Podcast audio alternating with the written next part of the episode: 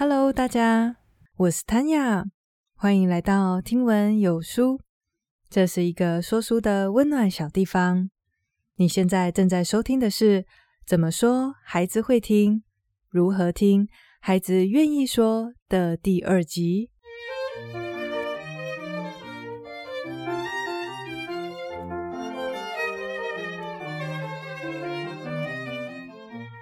今天在开始以前，要来帮自己打一下广告。如果你喜欢听闻有书的内容，请帮我把你最有感触，或者是学习最多的一集传给你所在乎的人。除此以外，你也可以在你所使用的平台上给听闻有书五星好评，或者是帮我填一个小小的问卷，在每一集的资讯栏最下面会有连结，以及。如果你想要在博客来买书的时候，请记得想到 Tanya。如果我的理解正确的话，今天无论你要买哪一本书，只要你从我的资讯栏这边点到博客来买书的链接，它就会带入我的推荐码。不过这个网址点开以后，要在二十四小时之内结账才会算哦。其实我知道大家在这里听我讲书，大概都不会觉得。我是在对着你这个人说话，毕竟这是一个公开的平台。但是对我来说，你们的每一次点击都不只是出现在我后台上的一个数字而已，它更代表的是你们宝贵的时间以及对听闻有书的信任。基于这个信任，就足以让我非常想认识每一位正在收听的你。所以，无论你是帮我的节目留言，帮我做一个问卷，还是把这个频道分享出去，借着这些小小的、快速的回馈，都可以让我感觉更认识你们。那么，自我宣传的时间就到这边喽，我们开始今天的正式内容吧。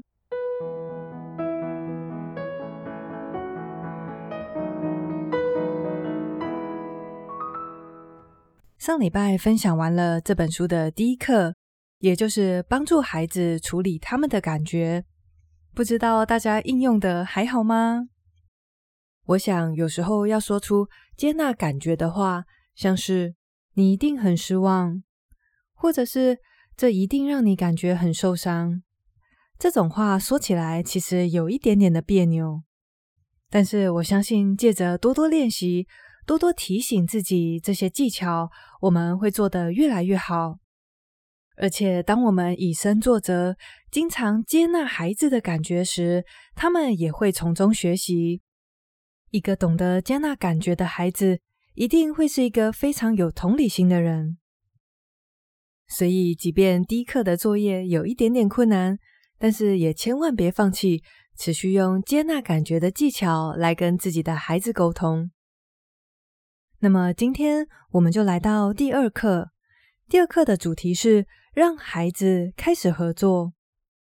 听到这个主题，大家是不是已经迫不及待，马上就想要知道有什么技巧可以让孩子愿意配合呢？我相信生活当中有非常多的冲突，来自于我们希望孩子做一些事情，或者是我们希望孩子不要做一些事情，但是他们不想配合。其实这个问题也会发生在我们跟家人、跟自己的另外一半身上。比方说，我们想要另外一半不要再看电视了，去帮忙洗个碗，或者是帮忙扫地，但是对方就只想要看电视。或者是我们希望自己的爸爸妈妈赶快去做一下健康检查，但是爸爸妈妈就说不用啦，做那个哦，超麻烦的。这种情况下，无论是要求的那一方，还是被要求但是不想配合的那一方，都会感觉非常的痛苦。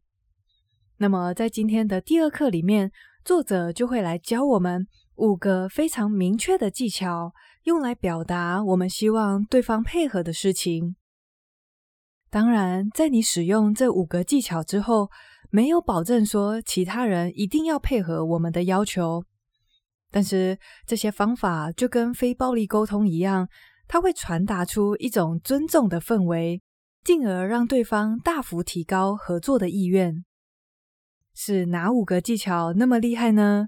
今天就让我们一起来学习，要怎么让孩子开始合作。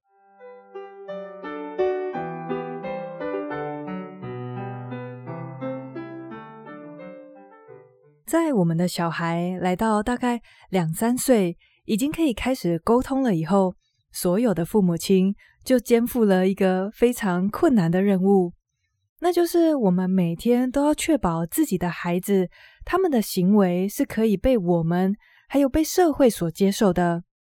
我们每天都要不断的嘱咐他们，要说谢谢，要说请，要保持礼貌，要记得刷牙，回到家记得洗手。等等等等，有非常多非常多的事项，都是我们希望孩子可以配合的。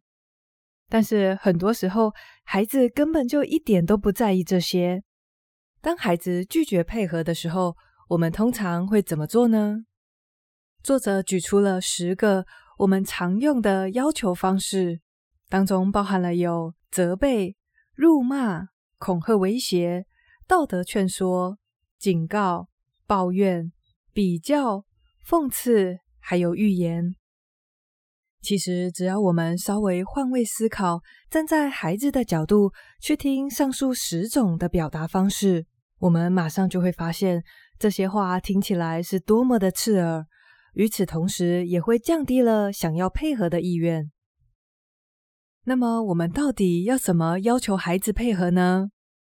技巧一来喽，第一个技巧是。描述状况，或者是描述你看到的问题。举例来说，当你看到孩子今天把浴缸的水放到都满出来了，这时候，请你就很简单的去描述这个问题，说：“强尼，浴缸的水已经满出来了。”用描述状况或者是问题来取代责备，甚至是贬低孩子的话，像是说出。怎么永远都少根筋啊？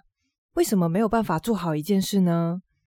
技巧一最困难的就是不要说出跟此时的状况无关的话，描述你看到的问题就好。再举两个描述问题的例子，你与其说要我跟你讲几次上完厕所才会记得把灯关掉，不如说厕所的灯还亮着。与其说。你到底有什么事情要跟同学讲这么久的电话？不如说，吉儿，我现在需要用电话。描述问题的这个技巧，除了可以避免让自己说出前面那十种比较不 OK 的沟通方式以外，还有一个附加的好处，那就是会让孩子开始想办法解决问题。有一些状况是非常简单的，比如说灯还亮着。或者是马桶没有冲，但是有一些问题会需要孩子发挥创意。举例来说，你与其用道德劝说说玩具车车只有一台，哥哥要爱护弟弟，那我们让弟弟先玩。你不如描述所看到的状况，那就是玩具车只有一台，但是现在哥哥跟弟弟都想玩。当你仅仅只是描述问题时，你会惊讶地发现，孩子很多时候都可以自己顺利的解决，而且经常是用非常有创意的方式。所以，让孩子合作的第一个技巧是客观地描述你所看到的状况，或者是描述问题。接下来的第二个技巧是提供资讯，在有一些问题很简单处理。或者是可以让孩子用天马行空的方式处理的时候，我们都可以用技巧一描述状况。但是有些时候这个问题是比较难处理的，或者是它有时间限制，这时候你就可以用技巧二，直接提供孩子资讯。比方说，你如果跟一个小小孩描述问题，你说：“亲爱的，你的裤子沾到咖喱酱了。”这时候还太小的孩子，他可能根本不知道要怎么处理，所以你可以把它改为直接提供资讯，说裤子要赶快换下来给妈妈洗，才不会容易留下污渍。还有像是当你需要明确的帮忙时，也可以采用提供资讯的方法。这边有一个对照的漫画，前面的错误示范是妈妈手拿着一堆盘子，然后对小孩说：“你从来都不知道要帮忙吗？”后来是改正的方式，妈妈说：“我现在需要你帮我把盘子摆到餐桌上。”在你已经忙得焦头烂额的时候，就直接提供孩子资讯，让他们知道可以怎么帮忙。在这边，作者写了一个非常可爱的小故事。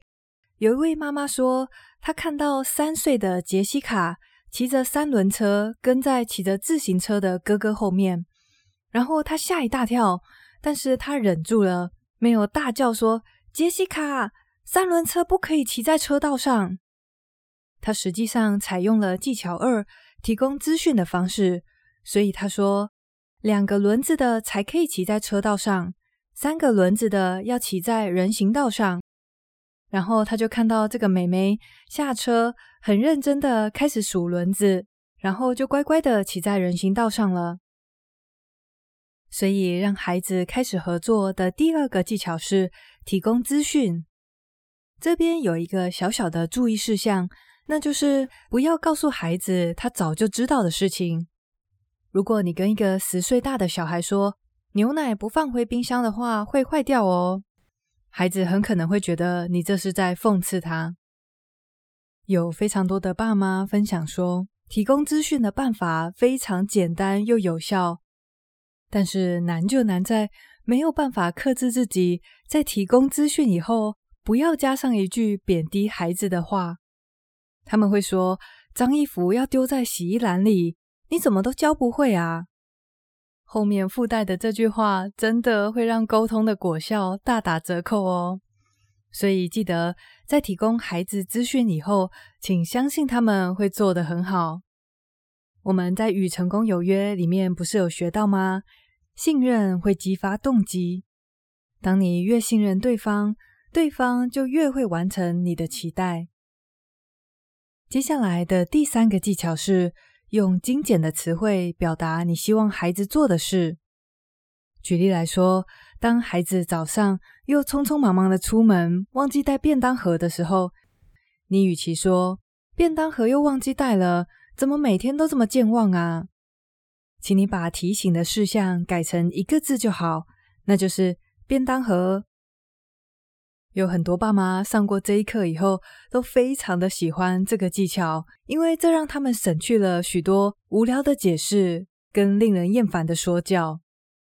如果你只要说厕所的灯、脏衣服、联络簿，如果用这些精简的智慧，一样可以达到提醒的效果，那就一定要忍住，不要再碎碎念，或者是做多余的解释。甚至是一些贬低其他人的话，这些一定都要改掉，因为无论是说的人还是听的人，都会感觉很心烦。关于这个技巧，有一个要注意的事情，那就是不要用孩子的名字去取代你要提醒的事。有些家长可能会看着孩子忘记带的便当盒，然后大喊他的名字，代表提醒。不过这个样子，久而久之，孩子就会把自己的名字跟责难联想在一起。这一点真的是要特别的注意。所以第三个技巧，用精简的智慧表达你希望孩子做的事情。接下来我们来到第四个技巧，说出你的感受。这个技巧跟非暴力沟通里面的其中一个步骤是一样的，但是我觉得。这一步对大家来说是更违反直觉的一种表达方式，这就跟要帮孩子的感觉定义一样，我们非常不擅长说出自己或者是其他人的感受，尤其是负面的感受。因为当我说我现在很生气，或者是我现在感觉很心烦的时候，我们觉得这会让其他人发现自己的脆弱。或者是让其他人感觉被责怪。不过，其实仔细一想，当你在表达负面的感受时，它的本质其实跟技巧一描述问题是一样的。无论你今天跟孩子说的是蛋糕不够大家分了，还是你说我现在感觉非常的心烦，这其实都是很客观的状况。而当你这样描述问题的时候，就是在寻求对方的协助，让孩子一起来帮忙解决蛋糕不够，或者是眼下你很心烦的这个问题。一样举例来说，你与其命令孩子说“不要再拉我的袖子了”，你没看到我正在跟老师讲话吗？你可以改为描述自己的感觉，那就是你现在一直拉我的袖子，让我很困扰。又或者，当你下一次想要说，已经讲第三次了哦，再不把电视关掉，你等一下就会被我揍。在这么威胁孩子以前，先试着想想看，此刻你真实的感受是什么？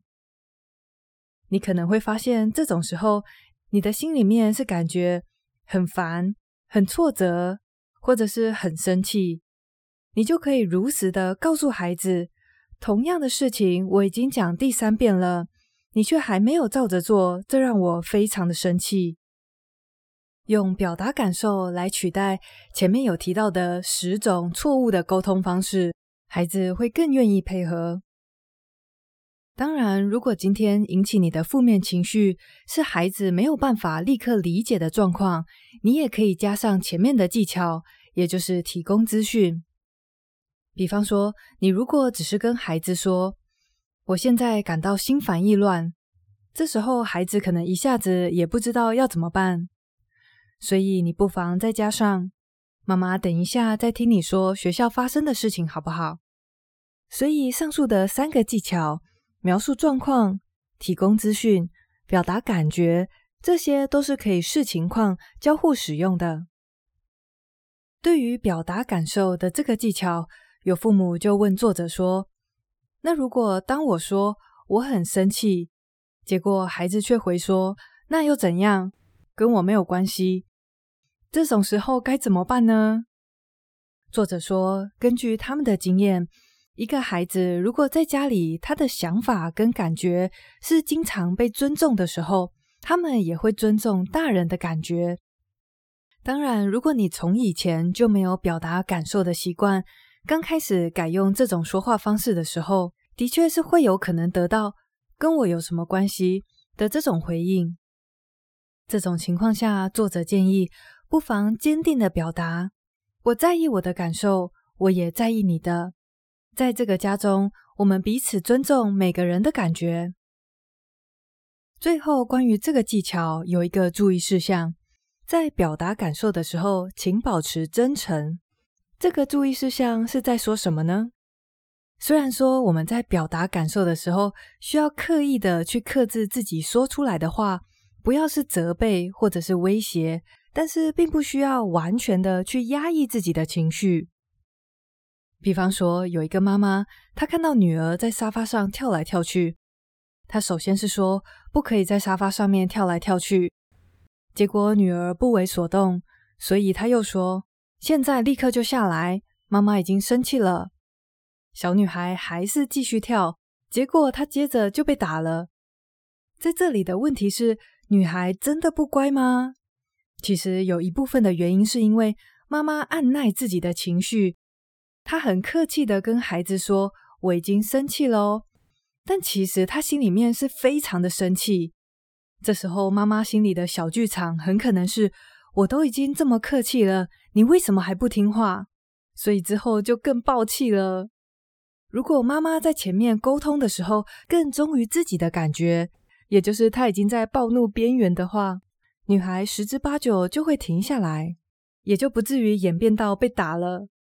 所以第四个技巧就是说出你的感受，并且是用真诚的方式。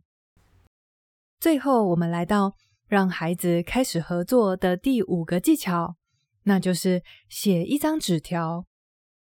作者们从过去的经验当中得知，孩子们通常都非常喜欢收到字条，从还不太识字的小孩到青少年都一样，因为收到纸条的人会觉得对方是真的重视这件事，所以才会动手把它写下来。除此以外，用写的也可以帮助爸爸妈妈冷静，避免自己在情绪最高涨的时候用了错误的沟通方式，甚至是说出羞辱孩子的话。有一个爸爸就跟作者分享他写给女儿的字条，上面写着：“艾丽森，我非常非常生气，因为你没有经过我的同意就拿走我新买的 CD。现在这片 CD 上已经满是刮痕，没有办法听了。”过了一阵子，这个爸爸就收到女儿的回复。女儿写说：“亲爱的爸爸，我真的很抱歉。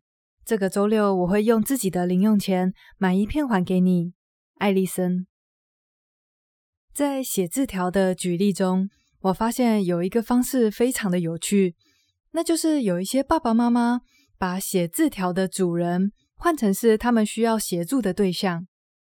比方说，小孩看到的字条会是：“亲爱的苏珊，我今天一整天都没有出去散步，可以带我出去跑跑吗？”署名是狗狗的名字。还有像是有一张漫画，在厕所的镜子上面也贴了一张纸条，上面写说：“求救，求救！我快要被头发给噎死了，阻塞的排水管流。”我相信看到这种纸条的孩子，八成也会会心一笑。这种方式是不是比唠叨、碎念跟责备还来得好多了呢？所以第五个让孩子开始合作的技巧是写一张纸条。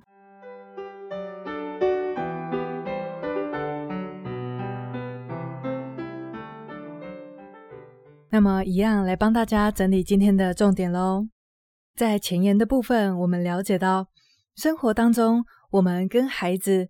甚至是跟自己的另外一半有非常多的冲突，都会发生在我们请对方协助做一些事情，或者是不要做一些事情，但是对方却不愿意配合。所以在这一课里面，作者就教我们总共有五个技巧，来让孩子提高他们配合的意愿。这五个技巧分别是叙述状况，描述你所看到的问题，或者是你所看到的现象。第二个技巧是提供资讯。第三，用精简的词汇表达你希望孩子做的事情。第四跟第五是说出你的感觉，以及写一张纸条。在我读完这本书以后，我就发现，在之前讲过的《过得还不错的一年》那本书当中，作者也经常使用这本书教导的技巧来跟自己的老公说话。其实，无论是跟自己的另外一半，或者是跟同事在讲话的时候，当我们希望对方可以帮助我们一些事情，这里面所用的技巧都可以派上用场。甚至同样的一个情况，你可以先在脑海中试想要怎么应用这五个技巧。举例来说，假设你跟先生说好，礼拜三是他负责倒垃圾的时间，结果到了礼拜四，你发现垃圾还在。而且还发臭、长果蝇了。这时候非常生气的你，试想一下，这五个技巧要怎么使用呢？第一个是描述状况嘛，所以就会是：约翰，我看到垃圾还在家里，而且还长果蝇了。第二招，提供资讯。你如果在手机设一下礼拜三的闹钟，就比较不会忘记要倒垃圾了。第三，用精简的词汇表达。垃圾。第四，说出你的感觉。看见你没有照约定的去倒垃圾，我觉得很烦，而且家里有果蝇，让我非常的困扰。最后一招是写纸条。亲爱的约翰，我的使命已经顺利达成了，请别忘了带我去我应该去的地方。当然，这个纸条是贴在垃圾袋上的。我们这时候稍微换位思考一下，今天如果你是听到这种表达，或者是看到这张纸条，相较于被恐吓、责骂，还有道德劝说，是不是会更有动力跟意愿去赶快倒这个垃圾呢？所以利用这一刻教的技巧来请其他人配合的时候，不止会让听的人感觉更好受，同时也会提高他们想要合作的意愿。那么这一周的作业是：试想一个你经常需要不断提醒孩子或者是另外一半做的事情，然后发挥创意，改用这五个技巧去做表达。我相信多多练习这些技巧，一定会用得越来越上手，也说得越来越自然。最后，一样来分享一下最近在 Apple Podcast 的新留言。留言的人叫做敖虾，他说很喜欢您说书的速度跟语调，很诚恳的分享，而且不吵杂，希望可以一直持续，我也一直持续收听哦。谢谢敖虾的鼓励，大家写给我的每一则留言我都有看，而且这些鼓励也都确确实实的化作我为大家继续创作的动力。今天谢谢你跟我一起学习，我是 Tanya，我们下次见喽，拜拜。